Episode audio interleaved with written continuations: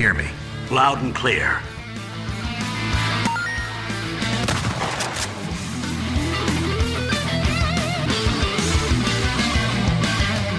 Detonado começando mais um episódio. Eu sou o Rodrigo Ferro, estou aqui com o André Dias.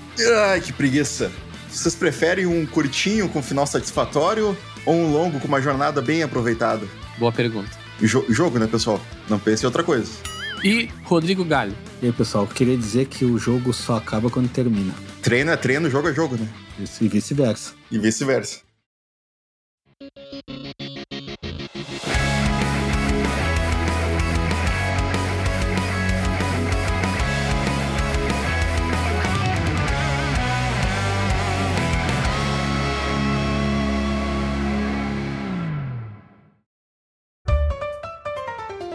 Você que caiu de paraquedas aí no Spotify, no Deezer, no Apple Podcasts, encontrou esse podcast maravilhoso, detonado, você pode nos seguir, nos compartilhar e ver todas as atualizações no Instagram, no Twitter, por detonadocast. Você pode também nos encontrar. Aonde mais? Eu não sei mais onde, pessoal. Irineu, você não sabe nem eu em todos os agregadores de podcasts e possíveis e imagináveis, se vocês procurarem por Detonado. É, agora o Spotify tá com umas features legais aí que não tinha antes. Você pode ativar o sininho, né, que nem no YouTube, e receber sempre que a gente subir um episódio novo lá. E também vocês podem deixar uma avaliação. Você que tá no Spotify aí, ou no iTunes, no, no no Apple Podcasts, pode colocar cinco estrelinhas lá, dizer que vocês nos amam, né? Com certeza é verdade. E é isso, pessoal.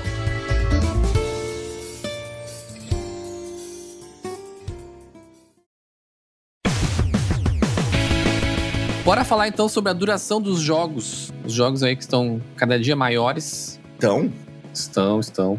E uma das deixas aí que a gente teve para puxar esse assunto, na verdade, foi uma rápida polêmica aí que aconteceu algumas semanas atrás, é, no anúncio do Dying Light 2, que vai ser lançado agora no início de fevereiro. A desenvolvedora compartilhou no Twitter lá que seriam 500 horas para fazer tudo no jogo, né? E aí a galera ficou meio apavorada, assim, um pouco preocupado porque achava que era 500 horas para terminar o jogo. Né? Mas obviamente não era isso, né? Eles até fizeram um outro tweet para corrigindo que quem quisesse aproveitar só a história do jogo seriam aí mais ou menos 20 horas, se não me engano, e 500 horas seria realmente completar o jogo inteiro, né? Provavelmente aí a platina, uma coisa assim. De qualquer forma, 500 horas é bastante tempo, né? Um jogo single player, mesmo fazendo tudo. E aí eu acho que gera essa discussão, né? Que vira e mexe a gente conversa e, e hoje em dia é bem comum assim essas discussões de tempo de jogos surgirem assim, porque o adulto ele não tem tempo, né? Essa é a verdade, né? Então, às vezes a gente quer saber mais ou menos aí quanto tempo a gente vai investir no jogo antes de começar ele, né? Tá aí é, sites é, como How é, Long to Beat, por exemplo, que a galera vai lá e posta quantas horas foi para depois o pessoal ver. É por isso que só jovem joga jogo multiplayer e MMORPG, né? Porque o adulto não tem tempo por isso. Não, não tem, né? Já passou. Passou dos 20 ali, já era, acabou. aí é single player. Obrigado por me chamar de jovem. ah, mas o Galho não joga. O Galho joga. Jogar, tipo, 30 minutos ali, duas partidinhas, não é jogar jogo multiplayer, né? Ué, tu é que tá dizendo, meu. que é 30 minutos. dura menos ou dura mais? Pô, eu jogo pacas, meu. Sábado mesmo eu jogo toda madrugada, geralmente. Devia estar tá jogando força com a gente, né? Mas esse aí é outro assunto, a gente. É outra discussão, Não, né? Deixa pro próximo episódio. Mas eu queria começar esse episódio fazendo uma pergunta para vocês. Isso aí é uma coisa que vai mudando bastante, assim, mas hoje vocês estão preferindo começar um jogo maior, assim, né? Esses mundos, principalmente hoje que mundo aberto, assim, né? Que são esses jogos que tem tranquilamente aí 50 a 100 horas, assim, né? Na média, né? Tem jogos muito maiores. Ou vocês preferem jogar uns jogos mais curtos, assim? O famoso tiro rápido? a curtinha, curtinha bem feita ou aquela longa que, que dá uma cansada? Hoje, dia 29 de, de janeiro de 2022, eu tô na, naquela longa cansada que eu tô jogando Ghost of Tsushima. E eu já tô aí com perto de 30 horas e nem perto de terminar o jogo, porque eu não consigo deixar de fazer as milhares e milhares de side quests que o jogo tem. E o mundo dele é muito rico, assim, tem muita coisa para explorar e tudo mais. Mas como ele tô me divertindo, eu não me importo tanto assim, né? Até um ponto que eu já trouxe para vocês, né? Eu costumo gostar bastante dos jogos de mundo aberto da Sony, né? Os, os exclusivos, porque eles tendem a não ser tão gigantes assim, né? Geralmente até pra platina, que nem é uma coisa que eu, que eu tento muito, mas geralmente uma platina de um jogo da Sony, por exemplo, como o próprio Ghost of Tsushima é, sei lá, 60 horas, por exemplo. Né? Tu consegue ver, por exemplo, que nos troféus ali que 30, 13% da, de quem jogou platinou o jogo, sabe? E tipo, 13% é bastante, sabe? Pra quem, tipo, a cada 100 pessoas, 13 platinaram. Então quer dizer que o tempo não é tão grande, sabe? Pega alguns jogos que às vezes é 0,01% das pessoas platinaram o jogo. Então, cara, aquela, por- aquela porcentagem me deixa, às vezes, me faz pensar, tá ligado? Da onde vem aqueles dados que estão ali. É, porcentagem de processos por pessoa. Eu acho que tanto no, tanto no, no Xbox quanto no Play tem isso, né? No, na Steam eu não lembro se tem. Porque, cara, às vezes é uma porcentagem tão alta, tipo, sei lá, essa é de 13% de pessoas que platinaram, que eu não sei se eles estão contando pessoas que ativamente jogaram, pessoas que passaram de uma certa duração de jogo, tipo, sei lá, pessoa que jogou pelo menos duas horas o jogo, tá ligado? Ou pessoas que. Ou todo mundo que comprou o jogo, tá ligado? E pode nem ter aberto. Tu diz, Eu acho que é- tu diz levando em consideração a porcentagem de quem não platinou, né, no caso. É. Tipo, essas é. pessoas, quem que eles levam em consideração quem não platinou. Exatamente. Exatamente. Cara, eu acho que se tu abrir o jogo ali e ele já caiu na tua biblioteca, já tá contando como jogado, tá ligado? Porra, mas aí eu acho 13%, 13 de platina muito alto pra ser isso. É, sim, é, é alto, é bastante alto, mas justamente porque ele não é tão difícil, entendeu? Não, mas eu acho que mesmo não sendo tão difícil, tipo, uma entre Nem é 10 difícil. pessoas. Uma entre 10 pessoas platinaram, eu acho muito, tá ligado? Eu acho, eu acho que tem um, um mínimo de horas, tá ligado? Sei lá, a pessoa jogou pelo menos 5 horas do jogo. E aí eles contam ali. Porque os- as porcentagens geralmente são altas demais, tá ligado? Eu não acho que tenha tanta gente assim no mundo platinando o jogo, tá ligado? Cara, me julguem, mas eu acho que esses stats todos que mandam é tudo uma baita de uma mentirada, na real. Ó, o que a gente tava falando antes da gravação aí, ô Ferro. Ele tem que discordar, né? Ah, sim.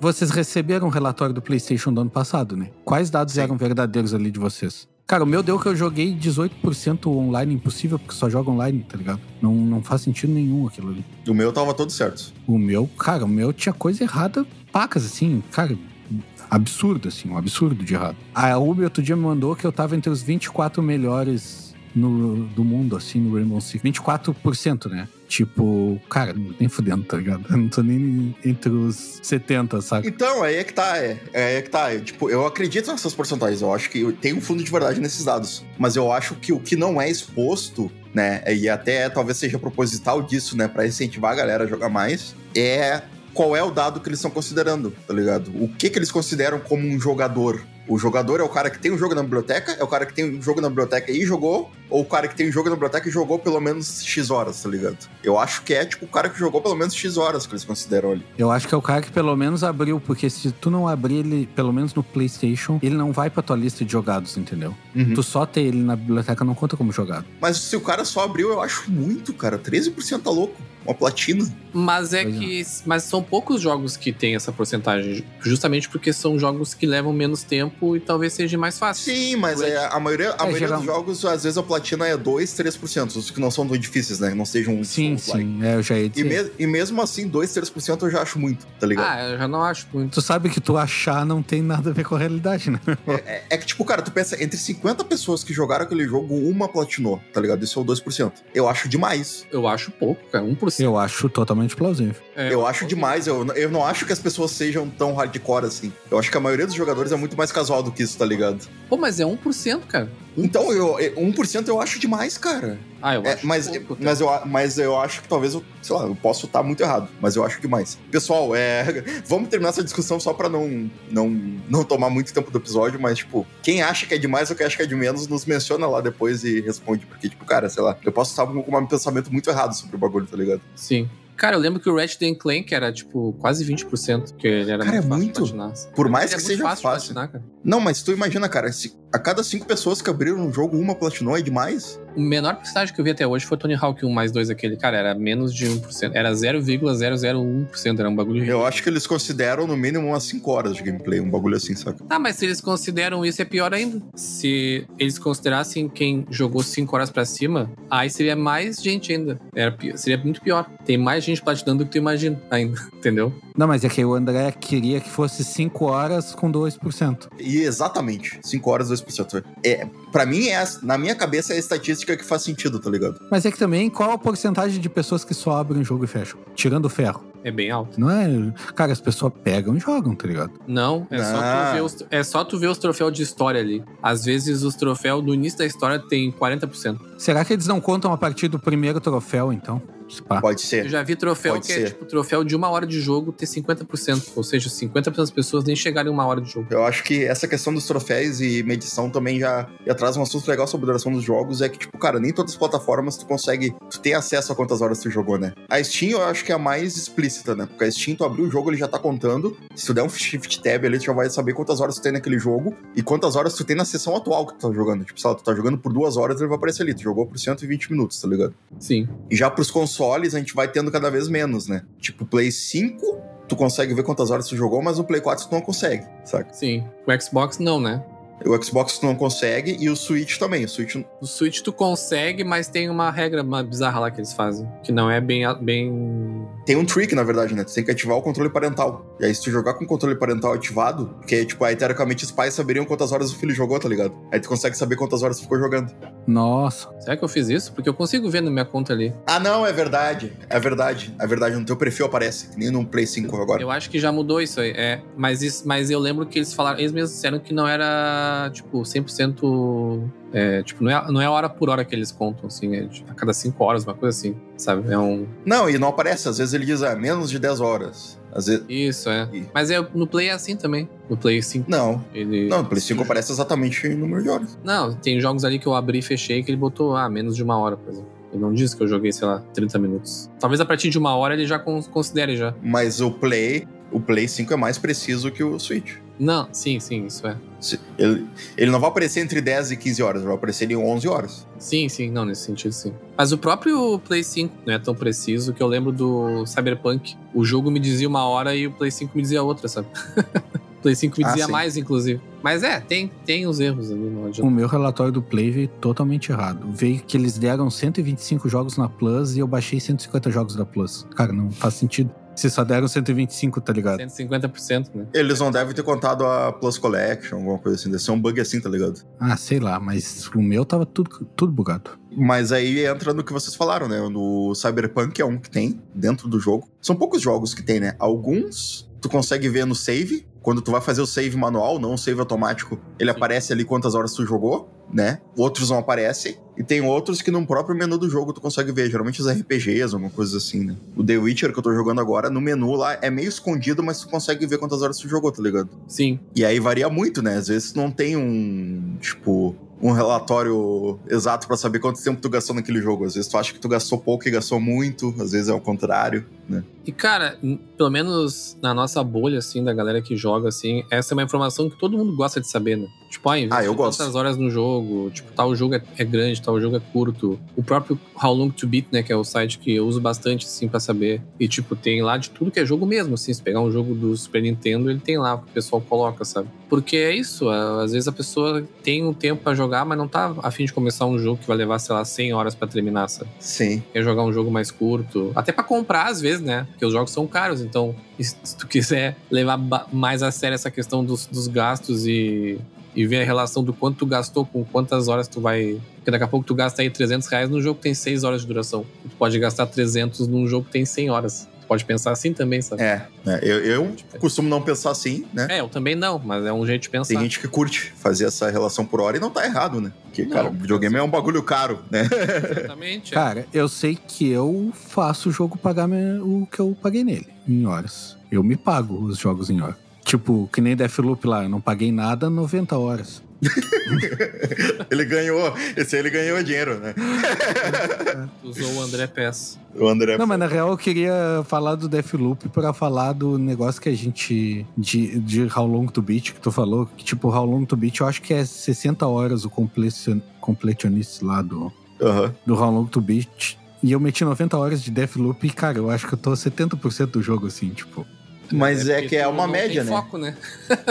É, é, é uma média, porque, tipo, o, o How Long to Beat ele funciona com dados da galera. Tu pode ir lá e botar quantas horas tu demorou naquele jogo, tá ligado? Sim. Então ele faz uma média de todo mundo. E é uma média um pouquinho complexa, até, porque se tu entrar no jogo e tu olhar, ele tem uns desvio ali, né? Os desvio, desvio padrão, aqueles rolês de estatística. Porque ele diz, tipo, pra cima e pra baixo, uma margem de erro ele dá ali. Com base na, na coisa que todo mundo botou, tá ligado? Ah, o normal do jogo pra mim sempre deu certo lá. Por exemplo, o Deathloop, que eu citei de exemplo. Cara, eu joguei ele assim, às vezes eu entrava só pra ficar correndo matando todo mundo, assim, nem fazia nada. Só por diversão. É, mas é isso, é, é o- porque tem várias maneiras de jogar, né?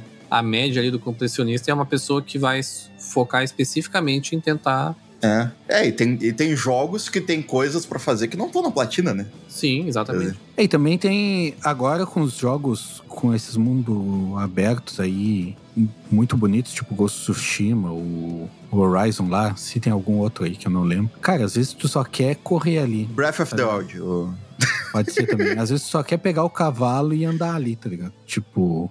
Eu pego é. o Hori- o Horizon mesmo, às vezes eu tenho, sei lá, 20 minutos depois do almoço. Aí eu abro ele ali e só fico correndo no mapa e coletando. Cara, o Red. Dead Redemption 2 eu nunca zerei. Eu, joguei, eu fiz umas duas missões de história e passei o resto do tempo que eu joguei jogando poker, tá ligado? Então, varia muito, né? O, a forma que tu vai jogar. E tem um. Ainda falando How Long to Beat, tem um rolê que acontece comigo, eu não sei se acontece também com o Ferro, que, que também curte jogar esses jogos antigos às vezes, né? Que é tu, tu vê a discrepância do tempo que tu passava num jogo quando tu era criança e o quanto tu passa pra, pra zerar ele hoje, tá ligado? Porque tem, tinha jogos que na, na minha cabeça de criança, eles tinham, sei lá, 100, 200 horas. E tu vai ver o How Long to Beat deles hoje, é tipo, sei lá, 15 horas pra fazer tudo, tá ligado? Tem uns RPGs antigos, uns jogos antigos de plataformas, coisas assim. Porque quando a gente era criança, a gente jogava... A gente não tinha tanta informação, não sabia inglês, né? E não tinha tanto.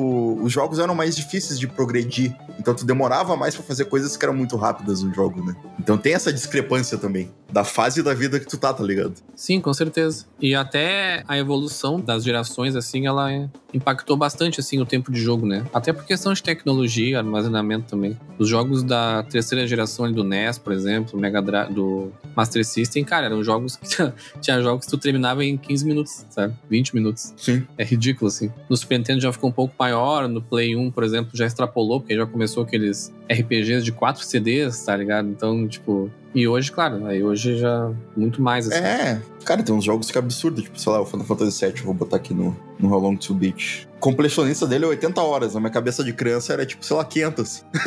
Sim. tá ligado? Não, e 80 horas é bastante, sabe? Bem mais do que vários jogos de hoje, sabe? É, o Final Fantasy VIII, quando eu joguei no Play 1, eu levei 80 horas pra terminar, mas dava pra terminar em 60, assim. Porque tu pode farmar muita magia, muita coisa, eu ficava horas farmando e tal. É, vai também do estilo de jogo de cada um, né? É, e eu tive, até trazer aqui, eu tive um amigo que ele, esse negócio de jogar em tempo, hoje em dia o cara meio que fala, ah, eu joguei tantas horas, como tipo, ah, eu joguei 100 horas desse jogo, tipo, como um mérito. E antes, eu, eu tinha um amigo que ele contava o contrário, quanto menos tempo ele jogou do jogo pra terminar. Então, o que que ele fazia? Tipo, ele jogava Final Fantasy VIII, por exemplo. Ele entrava no mapa, olha a maluquice da cabeça do cara. Ele entrava no mapa, ele via tudo que tinha que fazer no mapa, voltava no save anterior, entrava e fazia tudo correndo, pra terminar menos tempo. Speedrunner? É o Speedrun. speedrunner. É. É. é o Não, mas tipo, cara, tu entendeu que ele levava o dobro do tempo pra levar menos tempo só pra dizer que ele terminou em menos tempo, tá ligado? Sim, mas é o cara que curte ver é, o, o tempo mínimo que tu pode levar pra, pra terminar um jogo. É o cara que tem a, a mentalidade de speedrun, assim, saca? Aí já é outro Eu rolê. acho que é falta de trabalho mesmo. E eu gosto bastante quando o jogo. Isso não é tão comum ainda, né? Tem. Isso vai do level design. Quando o jogo ele te dá essa possibilidade, né? De tu terminar ele mais rápido, né? De formas legais, digamos assim, né? Não com bugs ou coisas. Tipo, o próprio o Dark Souls lá, o Blood, a a série Souls, por exemplo. O objetivo principal são os, os boss, né? Mas dependendo. E, de- e depois que tu abre todos os caminhos tudo mais, tu já fica sabendo mais como é que funciona o mapa e tudo mais, tu consegue terminar o jogo em uma hora, sei lá, sabe? Então, esse tipo de coisa eu acho divertido, assim, sabe? Óbvio Sim. que esses são jogos que não são linkados com narrativa e não tem mais história, então é outro tipo de jogo, assim, né? Não cabe num Ghost of Tsushima, por exemplo, não tem como dar um speedrun nele, mas... E tem uns rolês legal. que é meio, meio ao contrário, né? Tipo, cara, eu tô jogando The Witcher 3 agora. Né? É a primeira vez que eu joguei ele, eu não, eu zerei. Eu joguei umas 60 horas e fiquei só fazendo coisa aleatória e não, não consegui terminar, tá ligado? E eu lembro que, tipo, eu parei bem no início da história peguei, e parei no nível bem baixo do personagem. Porque chegava um certo nível em uma missão da história em que eu tava um nível tão baixo que eu não conseguia matar o bicho que eu precisava para passar, tá ligado? Eu não conseguia matar o boss daquela, daquela missão. E jogando dessa vez, eu descobri que o jogo meio que te influencia a fazer coisas. É coisas secundárias, missões secundárias e outras atividades ali do mundo, para te estar tá mais preparado para as missões principais. Tanto que quando tu vai olhar a listagem de missões, ela tem um nível recomendado ali. E muitas vezes tu, sei lá, por exemplo, é, eu terminei uma missão da, da história que era recomendada nível 5. A próxima da história é nível 10. Então, nesse meio tempo, tu vai ter que estar tá fazendo outras coisas ali para chegar naquele nível 10, tá ligado? Ele é um jogo que meio que te incentiva a explorar o mundo. Ele não te incentiva. A, tipo, ele não te dá muitas muitos, muitos recursos para te terminar ele fazendo só a missão da história, se tu quiser, tá ligado? Ele meio que te obriga a fazer missões secundárias também. E não é todos os jogos sim. que fazem isso. Sabe, tipo, um Ghost of Tsushima, eu acho mesmo que vocês citaram, acho que dá tranquilamente pra zerar ele só fazendo missão de história, assim. Tipo, não vai ter nenhuma dificuldade, tá ligado? Não vai trancar em nenhuma parte. Não, não. E até tem a questão da lenda lá, que tu vai aumentando e tal. Mas o jogo não é difícil o suficiente, ele não te bloqueia nesse sentido, assim, ou te dificulta, né? Óbvio que quanto mais sidequest tu fazer, mais forte tu fica em qualquer jogo, né? Sim. Eu joguei pouco do The Witcher 3, eu não tenho zero opinião sobre ele, mas do que eu leio e, ouço, assim, e de novo tô falando, ele é um dos jogos de mundo aberto que melhor trata essa questão de side quests, né? De, tipo, realmente fazer sentido, assim, não ser só uma side quest por, por ser, sabe? Ah, sim, com certeza. Isso, isso é uma diferença muito grande. É. Porque no Ghost, of, no Ghost of Tsushima, tu chega lá, a pessoa, ah, eu tô com um problema aqui, faltou pão. Aí tu vai ali, pega o pão e volta. Tipo, é um troço que isso se repete, sabe? Não é um troço que faz tanta diferença, assim. E pelo que eu sei de The Witcher, não, né? influencia mais no todo. Assim. É, é, é, por isso que nele me deu vontade, né? A, além do, do, design do jogo me obrigar a fazer isso, ele me deu mais vontade de fazer essas missões secundárias. Porque, como tu falou, tem vários jogos que nem me dá. O Ghost of Tsushima eu achava porco o design das missões secundárias. E eu acho que a maioria dos jogos de mundo aberto hoje são, né? Eu acho que as, as exceções são jogos que têm missões secundárias boas, saca? Que não são só, ah, coleta X coisa de tal coisa e vai lá. Porque às vezes as missões secundárias de jogos aí, AAA, parecem missões de MMO, tá ligado? Tu tá cagando pra história. Ah, não, esse coleta 13 e volta é foda. É, tipo, e a maioria dos jogos de mundo aberto hoje em dia são assim. Eu acho que tá faltando uma renovada, né? A própria Rockstar, né? O, a, é a fórmula de missão Rockstar. Acho que a Rockstar começou muito com isso né? Vai, conversa com tal pessoa, faz tal coisa e tal, tal e tal, mas você não tem nenhuma conexão com aquilo que tá rolando ali. Cara, a Rockstar é pior porque ela tá amarrada ainda naquele estilo de, de missão guiada, né? É. E aquilo me deixa mais nervoso ainda, assim, porque pelo menos num, num jogo como Ghost of Tsushima, por exemplo, eu acho que, e acho que o próprio The Witcher, eu ainda tenho liberdade para fazer a missão do jeito que eu quero, sabe? Porra, essa aqui eu vou fazer stealth, essa eu vou explodir tudo.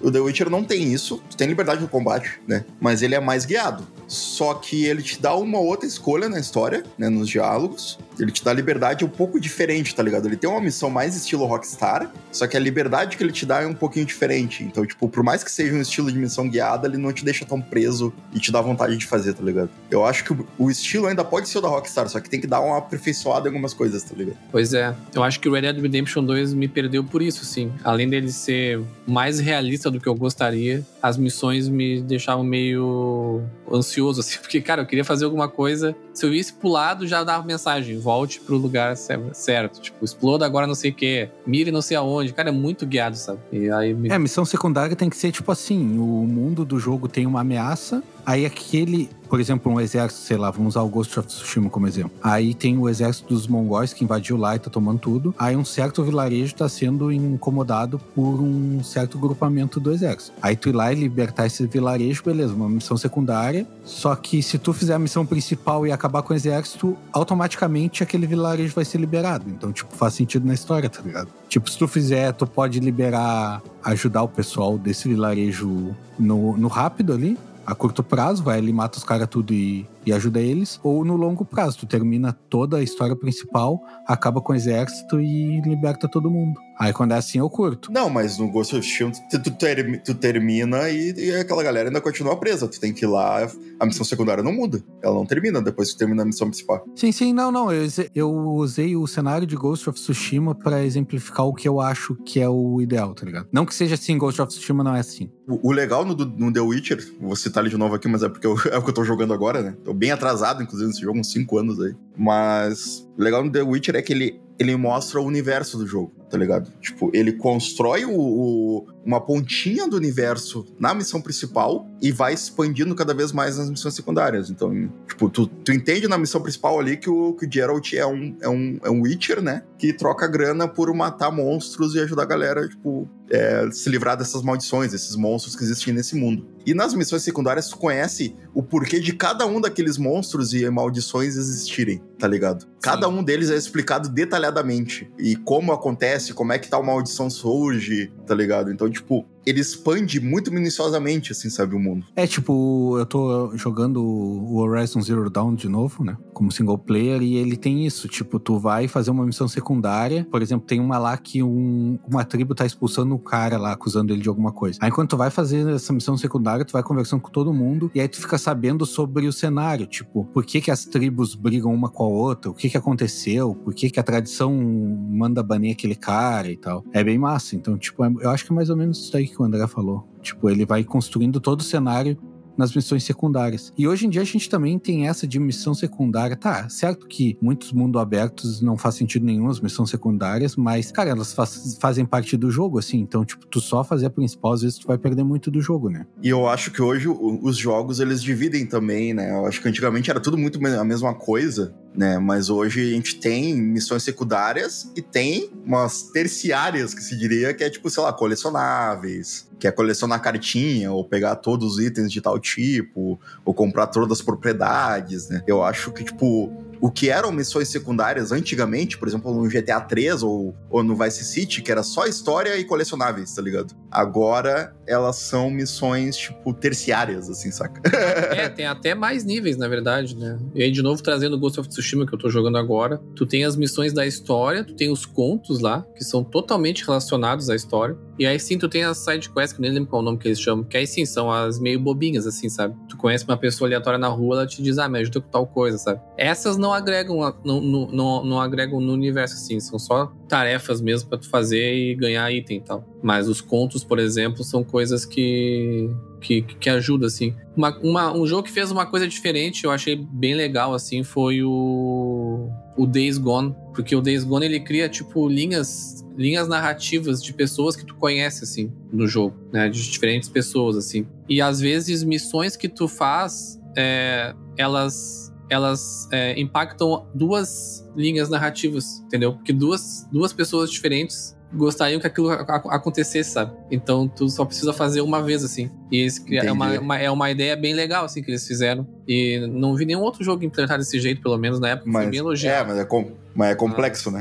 complexo, não é tão grande, né? Justamente é, é, é bem, É. bem mais enxuto, assim, né? Ele é um jogo que Porque às vezes tu, às vezes tu tem que segurar o cara de fazer tua missão secundária, né? Porque ele tá fazendo outra, ou às vezes se ele terminou uma, já tem que completar aquela outra também ao mesmo tempo. É, é uma lógica mais complexa pra implementar, né? Exato, é. É, isso aí é complicado até na missão principal, né? Porque, tipo, Far Cry 4 lá, tu tinha dois, dois personagens que que estavam disputando o poder, tá ligado? Tipo, dos. Esqueci o nome do- dos caras lá. Mas eles estavam disputando poder. E aí, então, tu ajudava, tu ia mais pro lado de um ou mais pro lado de outro. E aí, então, tipo, eu tava indo sempre pelo lado de um, né? E aí, isso dizia que ia influenciar no final da história. Aí, numa missão, ah, vou dar uma moralzinha pra esse outro. Aí, dei uma moralzinha pro outro, aí foi todo, toda a história pro lado do outro e acabou com o outro vencendo, tá ligado? Tipo, Sim. não influencia em nada. Tipo, a, uni- a última escolha era a que valia, na real. É a que valia. É, o- é, isso aí tem vários jogos que fazem isso. Não, e tem um clássico problema que um de vocês comentou, não sei qual. Acho que foi o Galho que comentou mais cedo. Que é importante falar também sobre missões secundárias, né? Que é a questão da urgência, né? Que às vezes o. E esse é um problema que eu vejo no The Witcher, por exemplo. Né? Que às vezes, tipo, sei lá, no The Witcher ali, tu tá tentando, pelo menos no início da história, salvar a Ciri, né? Porque tá, ela tá em perigo, tá ligado? Então tu tem que achar ela. Só que aí um cara ali quer te dar dinheiro pra te destruir o monstro e, e tu vai deixar de salvar ela, vai, vai adiar o salvamento dela por um tempo pra ir atrás daquele monstro, tá ligado? Então, tipo, é uma questão de, de- que muitos jogos ainda tem, né? Eu, eu, eu acho que é até uma característica, é algo que a gente releva quando a gente tá jogando videogame, né? Mas se tu parar pra pensar, é o peso de urgência não, não bate, né? Não. A tua missão principal é. Isso acontece na vida, né? Porque às vezes tu tem alguma coisa para fazer no centro, aí tu tá andando pelo centro, encontra um colega que tu não via há muito tempo e ele te convida, bah, vamos tomar uma cerveja ali. E aí tu pensa, ah, eu posso deixar isso pra depois, né? Vou ali, aí tu vai ali, toma uma cerveja com teu. Tu não tá indo tirar teu pai da forca, né? No jogo. É, se, se, tiver, se eu tiver indo pro centro tirar o meu pai da forca, eu acho que a gente voltou um pouco no tempo, assim, tipo. Mas, cara, esse, né, essa questão do senso de urgência, eu vou até mais longe. Eu nem sei se tem uma solução para isso em mundo aberto, sabe? Porque a característica do mundo aberto é justamente te dar a liberdade de fazer o que tu quiser, a hora que tu quiser. E no Sim. momento. Acho que a solução para mitigar esse problema é algumas missões. É, tu, elas já serem interligadas, por exemplo, sabe? Então, por exemplo, ah, tu chegou no momento da história que tu precisa salvar tal pessoa. Então, nesse momento, o jogo ele fica linear, por exemplo. Tu só consegue, Sim. tu não consegue mudar para outra missão. Só talvez de- dessa forma, assim. O The Witcher dá uma mitigada nesse problema de um jeito um pouco diferente, né? Ele te incentiva, não quer dizer que tu tenha que fazer desse jeito. né? Tu pode ir e voltar entre as. Porque ele não é um mundo abertão, né? Tipo, ele é um mundo meio que, tipo, sei lá, tu não consegue ir pra ponto X desde o início do jogo porque tu vai morrer lá. Tu é muito fraco ainda. Então, tipo, tem uma certa progressão e, os e o mapa mundi não é um só, né? Ele tem várias áreas separadas e aí tu aproxima cada área e dentro dessa cada área, dessa área tem tem um mapa dela, tá ligado? Então, tipo, são vários mapas interligados, não é um mapa mundi só. E aí o que ele faz é te incentivar a explorar muito bem aquela área que tu tá atualmente, né? Até tu, tu, tu ter o poder suficiente pra passar pra próxima, né? E aí, tipo, às vezes algumas missões secundárias aprofundam coisas da missão principal ali, tá ligado? Tem que salvar a Siri. Mas aí aquela. Aí, tipo, tu tem que descobrir mais coisas pra Siri. Tu pode ir direto lá pro próximo lugar que tu sabe que ela tá, ou tu pode ficar naquele lugar pra pegar mais pistas ainda, entendeu? Antes de ir pra lá. E subir Sim, mais sim. teu nível também. Então, tipo, isso, isso dá uma certa mitigada. Mas ainda tem umas missões. Vai ter missões X que não estão ligadas com nada disso e tu vai estar, tipo, é, procrastinando, tá ligado? É, eu acho que nesse ponto, assim, quando é uma situação de muita urgência, eu acho que o jogo tem que te obrigar a fazer aquela missão até terminar, tá ligado? Porque senão tu perde até. Tu perde até a- o flow da história, saca? Porque, tipo, ah, tu tá, sei lá, tu tá num lugar batalhando, sei lá, aí sequestram um personagem e tu tem que ir atrás pra retornar ele. Tu perde a ação se tu fo- for fazer outra coisa, sabe? Então eu acho que É. o jogo tem que te dar uma forçada nisso. É que às vezes a história do jogo, ela quase sempre tem uma certa urgência, né? Então às vezes é complicado, assim. O ponto normal que eles fazem isso é geralmente quando é a última missão, né? É aquela história que até dá uma mensagem, né? Ah, depois que você entrar nessa missão, você não consegue mais voltar pro. É, o Point até of No o- Return, né? Isso, é. Mas fora isso, em alguns momentos, assim, sabe? Mas. É, que às vezes, tipo, pô, às vezes desde que tu entra na história do jogo, tu já tem que salvar o mundo. Então, tipo, não, não existe. Não existe um momento da história em que a urgência seja baixa, tá ligado? É sempre urgente. Exato, é. Se tu pensar num Horizon, por exemplo, Zero Dawn, como um jogo linear, né? Só a história ali, uma... provavelmente esse senso de urgência tá em- em- a todo momento, porque a personagem tá sempre descobrindo coisas novas, investigando, e vence aqui, vence ali. Só que, como é um mundo, mundo aberto, mas é o tipo de coisa que dá pra abstrair de boa, né? Eu não me importo tanto, assim. eu hoje em dia eu não perco mais a imersão por causa disso, assim. Eu até costumo Sim. limpar o mapa inteiro até finalizar, sabe? Porque se eu termino um jogo assim, ge- geralmente eu não consigo voltar depois. Não, e às vezes eu tô, eu tô interessado na história e eu quero ir até o fim. Então eu gosto muito de jogos. Eu acho que o Ghost é assim e vários outros são, em que tu consegue continuar o teu save depois de terminar. Por mais que ele tenha que inventar uma, uma, uma desculpa esdrúxula na história pra isso acontecer, eu prefiro que ele me dê a chance de fazer algumas missões ali secundárias depois de ter terminado as missões principais, né? É, geralmente os jogos voltam no, no ponto de É. retorno, né? Isso é o que eu ia dizer, às vezes nem desculpa eles botam, às vezes só volta pro save mesmo. É, os GTA antigos é assim, né? Termina ali, volta pro save e faz o que tu quiser depois. Não, mas tipo, o Horizon mesmo, tu segue com teu save, as tuas armas, tudo, mas tu volta pro ponto da história que não tem retorno, tá ligado? Isso. Sim. Tipo, É, mas tu segue com as assim tuas também. coisas, tu não perde nada que tu tinha. Eu acho válido. A única coisa que eu não acho válido no Horizon é que ele fica botando a missão, que a principal sempre no como, como foco ali. Então volta e meia eu me esqueço e aí eu chego lá no lugar que é o, o ponto sem retorno. Tá? E tem jogos que não tem missão secundária, né? Vai pegar, tipo, pô, que a gente já falou bastante aqui, os Detroit, né? Jogos é, baseados muito em narrativa, Life is Strange. Tem Ah, é, pouquíssimas são coisas jogos- secundárias que tu pode fazer, às vezes. São jogos bem lineares, né?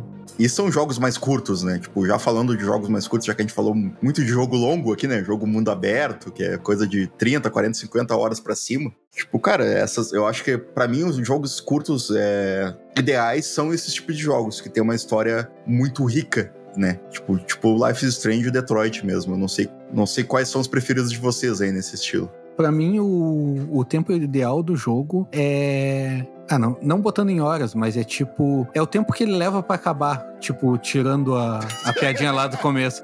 Mas, tipo assim, cara, é tu ter a história ali, desde que a história esteja boa e tu tu vai seguindo ela, cara, pode ter 30, 40, 20 horas, desde que ela seja fechadinha e direitinho, tá ligado? É, mas tem jogos que são que tu sente que são mais longos do que te, precisariam ser, tá ligado? Ah, não, sim, com certeza. É, isso aí eu já não curto. Cara, eu vou dar um exemplo bem polêmico aqui. É o, o The Last of Us Part 2 é um jogo do caralho, mas eu acho ele mais longo do que precisava ser. Por estilo de jogo que ele é, sem missões secundárias, sem essas coisas assim, né? Focado só na história, eu acho ele longo demais, porque ele é um jogo muito maçante, tá ligado? É, eu entendi o que o cara quis dizer, assim, ele quis dizer que se o jogo não tem uma barriga, se ele tem uma. Se a história tá bem contada e bem escrita, não importa se tem 40 horas, por exemplo.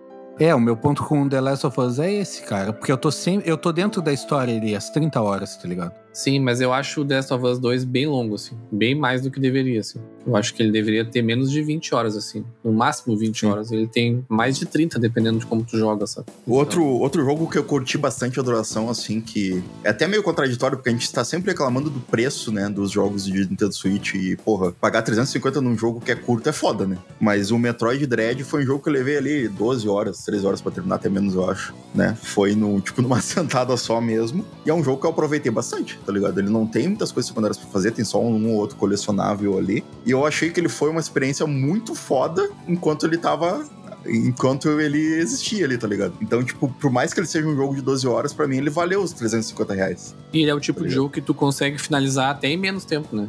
Eu sim, já vi gente finalizando em 6 horas, por exemplo. É, mas se tu for pensar. Cara, se tu for pensar o tempo que o jogo deveria ter e, e não tem. Então, se a gente levar em consideração Deathloop, poderia ter 20 minutos de jogo, tá ligado? Tipo, que a missão principal é 20 minutos. Como não, assim? mas é justamente aquilo que eu comentei antes, é o level design, ele é feito de um jeito que ele te dá a liberdade de jogar as 90 horas que Ah, sim, sim, sim. Ou jogar, ah, mas tu não vai jogar 10 minutos da primeira vez, entendeu? Porque tu não vai ter as informações necessárias. Não, mas o que eu digo é isso, ó, que tu fica voltando, tu fica voltando, voltando e andando no mesmo lugar no jogo, mas tu tá dentro da história ainda, tá ligado? É, ele considera o teu tempo útil de missão principal do jogo, o tempo que tu tá descobrindo o que tu tem que fazer naquela, naquela run final, né? Quando tu Exato. volta do zero ali e mata todos de uma vez só, né?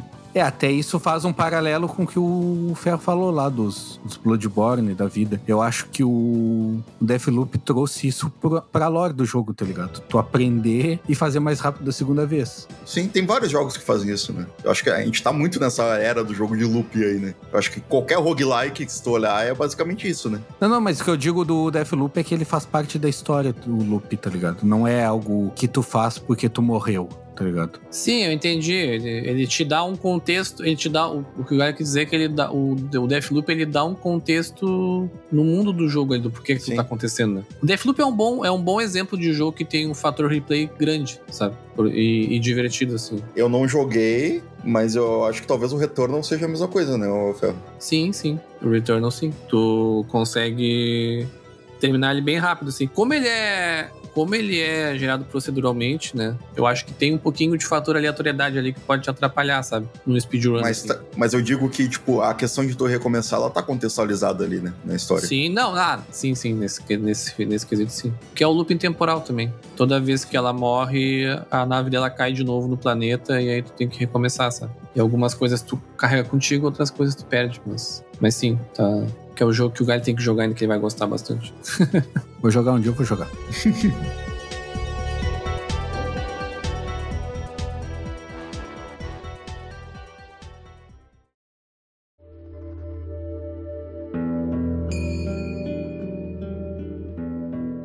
Mas falando em duração ideal, assim, eu hoje, assim, tirando o mundo aberto, que eu até vejo como uma exceção, assim, eu acho uma duração ideal, assim, que eu gosto, assim, cara, entre 15 e 20 horas, assim, sabe? Que é uma média boa, assim, de, de jogo. Não, e aí, trazendo um pouco do que o Galho falou, né? Se o jogo não tem barriga, se o jogo não tá querendo me né, me enrolar para jogar só para deixar o jogo maior, assim, sabe? Mas às vezes a gente joga jogos que são 4, 5 horas e me marcam mais, assim, do que jogos grandes, né? Isso não. A duração do jogo não, não impacta nisso para mim, assim. É o que eu ia dizer, eu acho que varia muito do momento de vida que eu tô e do, e do jogo, tá ligado? Do, do gênero de jogo. Porque, tipo, cara, é, é aceitável um RPG durar mais de 100 horas, tá ligado? Mas um jogo tipo The Last of Us durar mais de 100 horas não é, saca? Não, sim. Então, eu acho, eu acho que varia muito, né? Nem tem como, né? é, é. Varia muito. E às vezes tem jogos idiotas que eu gasto mais tempo que isso. Tipo, eu tava compartilhando ali o meu tempo da, da PSN com o pessoal e o pessoal ficou abismado que eu passei 100 horas jogando Tetris Effect, tá ligado? E tipo, cara, porra, é um jogo que eu jogava todo dia e me divertia sempre e ficou ali, tá ligado? E não tem um. Não tem a questão de tu zerar, porque é Tetris, tá ligado? Tu vai jogar às vezes online, às vezes um single player ali, mas continua sendo Tetris. E eu olhei, gastei mais de 100 horas nele. Então, tipo, eu acho que varia, varia muito, assim, não existe duração ideal para mim. Sim, 100 horas tu terminaria uns 10 jogos. Outros jogos, É? no mínimo. Mas esse é o mal do. Ou não, né? Mal na, na brincadeira do. Desses jogos assim que a gente sempre volta, né? Eu tenho o FIFA que. Agora o FIFA me, me, me perdeu um pouco, mas é sempre o jogo que eu tenho mais horas no ano. O Galho no Rainbow Six dele. É, o FIFA 21 eu tive 440 horas, eu acho. Muito pouco. Eu tô começando a achar que o dia do André tem mais tempo do que o nosso, Galho. Eu tenho certeza. Eu tenho o, o colarzinho da, da Hermione, tá ligado? Sim. O, o Vira-Tempo, né? Eu esqueci, esqueci o nome. Não, não sou fã de Harry Potter.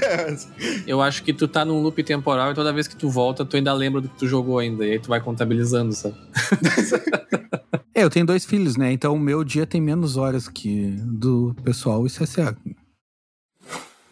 Acho que uma coisa que a gente não falou ainda e é importante também na duração dos jogos e, e é um estilo que, que essa pessoa domina mais que eu, é a questão dos jogos multiplayer e dos games as a service, né? Que o Galho joga bastante aí, igual curte muito Rainbow Six, curte uns outros jogos co-op da Ubisoft. Então, tipo, que são jogos que eles não têm uma duração, né? Um jogo multiplayer, que tu vai entrar todo dia ali e ficar matando a galera, tipo, às vezes ele tem mais progressão, às vezes ele não tem zero progressão. Tipo, um CS da vida, não, não existe progressão no CS. Só o teu ranking lá, tá ligado? Então, tipo, é um jogo que pode durar 10 horas pra uma pessoa e pode durar 50 mil pra outra, tá ligado? É que esse tipo de jogo é que nem o meu antigo professor de jiu-jitsu falava. Cada dia que tu não treina, tu perde dois dias de treino. Então, tipo, se tu treinar dois dias e faltar um, tu tá com zero a zero, tá ligado? E o multiplayer funciona assim também. Tipo, jogos como Rainbow Six, CS, se tu ficar um dia sem jogar, tu, tu perde skill. O FIFA deve ser assim também. Então, tipo, tu, tu joga uma semana, tu fica uma semana sem jogar, tu já não sabe jogar mais. Tem que evoluir tudo de novo pra chegar com a mira naquele ponto, pra chegar com a habilidade naquele ponto, pra chegar naquele ritmo. Tanto é que o pessoal, antes de jogar ranked, esses negócios, o pessoal aquece nos mata-mata da vida lá, nos, nos, nos casuais, tá ligado? Pra te ter essa skill. Então, o que acontece nesses jogos é que eles não morrem porque tu joga, sei lá, 10 horas, tu já tá com uma certa skill que tu sabe que tu vai perder se tu parar de jogar. Então, tu vai seguir jogando, jogando, jogando até acabar o mundo ou até acontecer alguma coisa que tu tem que parar pra sempre, tá ligado? Por isso que eu acredito que esses jogos, quando te perdem, eles te perdem por um baita tempo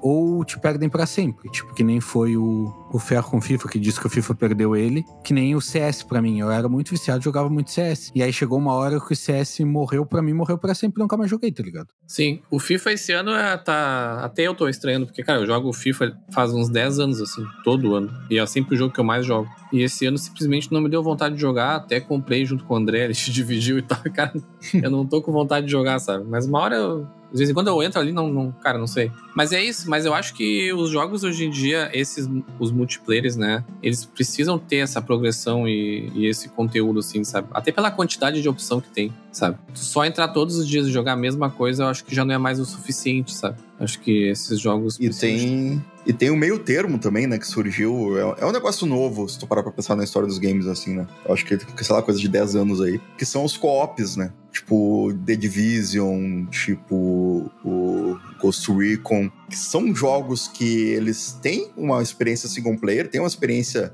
meio multiplayer ali, né? Tu, tu joga contra, contra a máquina, mas junto com teus amigos. E eles são jogos que, não, que o conteúdo deles não acaba, né? Tipo, porque a, enquanto a empresa der suporte para ele, ela vai estar tá adicionando todo mês evento, vai estar tá adicionando, né, tipo, um mapa novo, vai estar tá adicionando um personagem novo. Então, tipo, o Game as a Service é um bagulho que meio que faz com que os jogos tenham mais duração também. Até jogos que não teriam se, se, não, se não tivessem esse fator Game as a Service, tá ligado? Sim, sim, não, com certeza. É, eu queria entender o, o mistério por trás de jogos co-op, tipo The Division e Ghost Recon, que eles morrem muito rápido. Eles, eles ficam por um baita tempo, mas eles não pegam, tipo, que nem um multiplayer, que nem um, um Rainbow Six da vida, tá ligado? Tipo agora, por exemplo, com, comparando, a gente tem o Rainbow Six Siege, que é o multiplayer, agora saiu o Rainbow Six Extraction, que é o co-op. Eu tenho certeza que o Extraction vai morrer muito rápido e o Siege vai continuar por vários anos ainda, tá ligado? Eu acho que é porque eles têm um fator replay menor mesmo, sabe?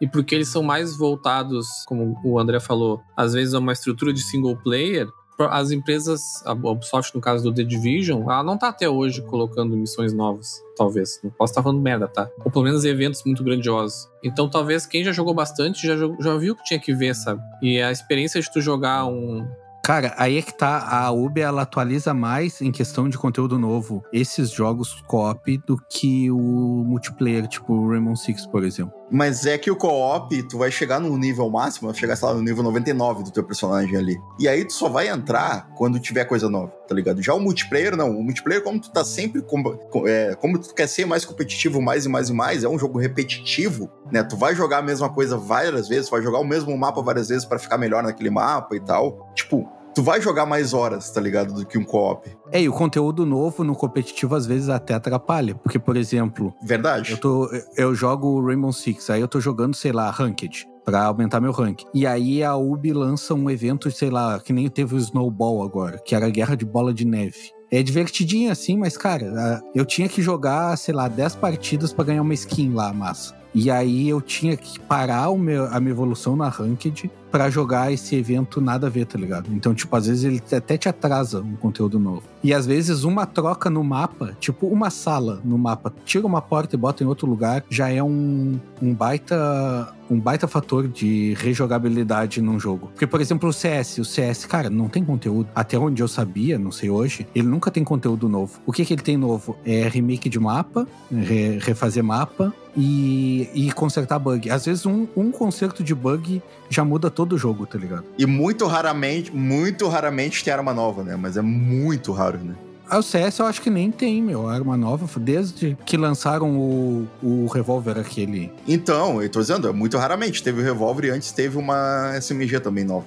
Mas, tipo, sei lá, é duas armas em 10 anos de jogo, tá ligado? Sim, sim. Mas aí tu vê, aí tu pega um mapa e tira um bug. De onde tu jogava uma granada e ela atravessava a parede, agora não atravessa mais. Muda toda a dinâmica. É que são jogos baseados na repetitividade. Eles são baseados em tu fazer aquilo ali mil vezes e, e quem curte não enjoa, tá ligado? Porque tu tá ficando melhor naquilo ali. Né? Já um jogo co-op, um jogo single player, não, né? A não ser que tu seja speedrunner.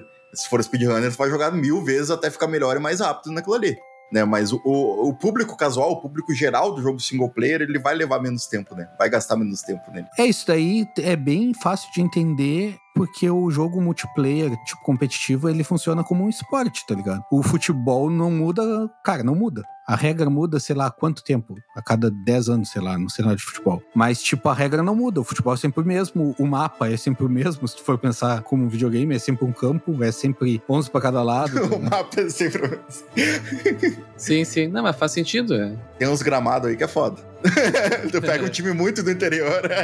é, não, tipo, tu não vai pegar um campo de futebol e botar uma parede com uma porta em algum lugar, tá ligado? Tipo, botar um, um obstáculo que tem que pular por cima. Ia ser legal, mas ninguém faz. Essa analogia, que na verdade nem é tão analogia assim, porque né, já tá no nome, né? esports. Esses jogos que são tratados dessa forma, de fato, eles pensam né, em tudo para um fator replay quase que infinito mesmo, né? Porque, como tu disse, o futebol ele é o mesmo. Eventualmente tem umas mudanças muito pequenas na regra, mas a essência ela tá ali. Não mudou o esporte, o basquete, qualquer um que tu quiser. Então hoje, quando tu enxerga um, um, um Rainbow Six, um CS, que são tratados como esportes, né? Eles também, eles não têm tantas mudanças assim, sabe? Eventualmente um mapa, uma coisa assim. Diferente de um, de um co-op, como tu falou, sabe? O Extraction não vai ser tratado como esporte, provavelmente. Então ele é um jogo que tem razão. Provavelmente vai morrer antes do Rainbow Six Siege. Provavelmente o Siege continue, se a Bulb não lançar um Siege 2, e o Extraction morra, mas ele morrer mais rápido não, não é um necessariamente um demérito, né? É a vida dele que foi daquele, né?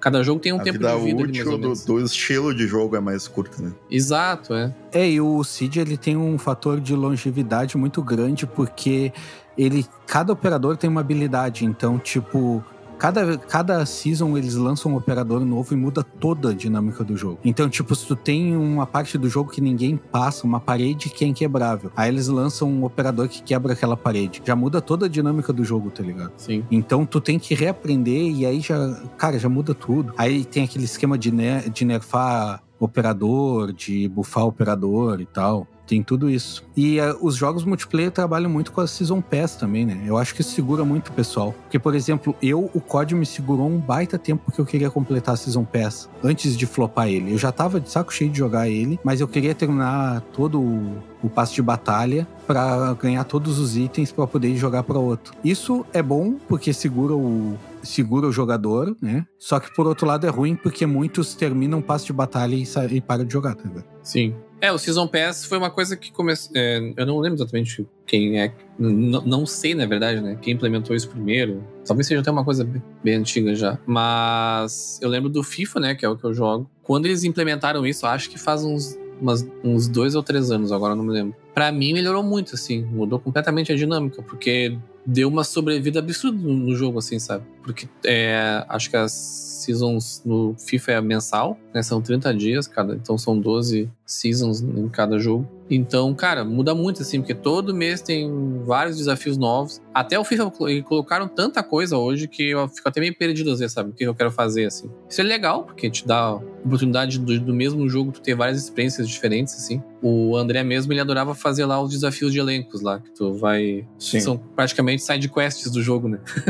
Sim. Tu tem que entregar o parte do teu elenco para receber o cartas especiais. Eu, por exemplo, não gosto disso, sabe? Fazia de vez em quando, quando ele me dava uma dica específica. Me diga, cara, faz tal, tá, tá fácil de fazer e tal, né? Então, é isso. Vai criando formas de engajar o jogador, né? E, consequentemente, tu gasta mais tempo ali, né? É, e formas de ganhar grana, né? Exatamente, claro, com certeza. Porque, tipo, tu vai lá, tu tem um, um passo de batalha de 100 posições, geralmente é. Pelo menos os jogos que eu jogo. Aí tu ganha, por exemplo, o Seed, tu ganha. No Free, tu ganha. O COD é assim também. De 100 posições, tu ganha 30 no Free. Só que quando tu chegou na centésima posição, tu já ganhou esses 30, tu vê, cara, eu posso pagar, sei lá, 50 reais aqui e ganhar esses 100 itens daqui para trás, tá ligado? Que é o que eu faço. Geralmente no COD eu só comprava o, o passe de batalha quando chegava no nível 100. Eu, eu nunca comprei no começo, assim. Eu sempre comprava no final, que era pra pegar os itens retroativos, né? Sim, sim. Um exemplo, já falando desse negócio de jogos que não mudam, que por exemplo o COD agora ele teve uma atualização que acabaram com Verdansk, que era o mapa lá do, do Warzone, e aí eles botaram outro mapa lá que é Pacific, é o nome do mapa e tal. E mudaram arma, mudaram um monte de coisa. Se eu não me engano, posso estar falando uma groselha, mas eles mudaram a engine pro novo COD. Não é mais o Modern Warfare, é, é com os, os negócios lá do, do Vanguard. E, cara, tem uma galera flopando assim. Tipo, porque a galera já estava acostumada com o Warzone, já sabia o, os locais, onde montar estratégia e tal, conhecia todo o mapa. E aí isso segurava, na, na minha opinião, pelo menos, segurava bastante o pessoal. Porque o pessoal que joga, cara, o pessoal que joga multiplayer não quer muita mudança. Eles não querem que fique mudando o mapa toda hora, eles não querem que, que fique mudando muito. E o Warzone deu uma virada 360, assim. E aí eu vi muita gente, muito streamer flopando o Warzone. E veio com muito bug também, que isso é um risco, né? Tipo, quando tu pega um jogo que nem CS, que já, é, já tem muito bug conhecido ou coisa assim, tipo, eles consertam um ou dois, mas quando tu muda toda, todo o jogo, tu tem muita chance de trazer milhões de bugs que não tinha antes, tá ligado? E o Warzone tá meio assim. O famoso código legado, né? Traz o código legado de outro lugar com mais bug ainda. É, eu vi até uns streamers falando assim que a galera do. a comunidade do, do Rainbow Six estava meio de cara assim que não tava tendo muita atualização e tal do jogo. Mas eu acho que é um jogo que, cara, vai se manter muito isso. Porque é muito, muito perfeito o, o modelo deles de lançar um operador e um mapa cada season, tá ligado? Porque, tipo, tu tem seis meses para aprender um operador novo e um mapa novo. Aí então, quem, quem joga muito, cara, em uma semana vai aprender. Até porque quem joga muito e compra o, o operador antecipado, ele vai ganhar uma semana antes dos outros. Então ele tem uma semana para aprender a jogar com aquele operador que os outros não sabem. E aí, quem joga pouco, cara, tem seis meses para te aprender a jogar com aquele operador, conhecer ele, conhecer o mapa novo, até eles lançarem outro. Eu acho que é um modelo muito perfeito de atualização, assim. Então acho que ele vai durar bastante tempo. Apesar do pessoal estar tá reclamando que não tá tendo muita atualização ultimamente.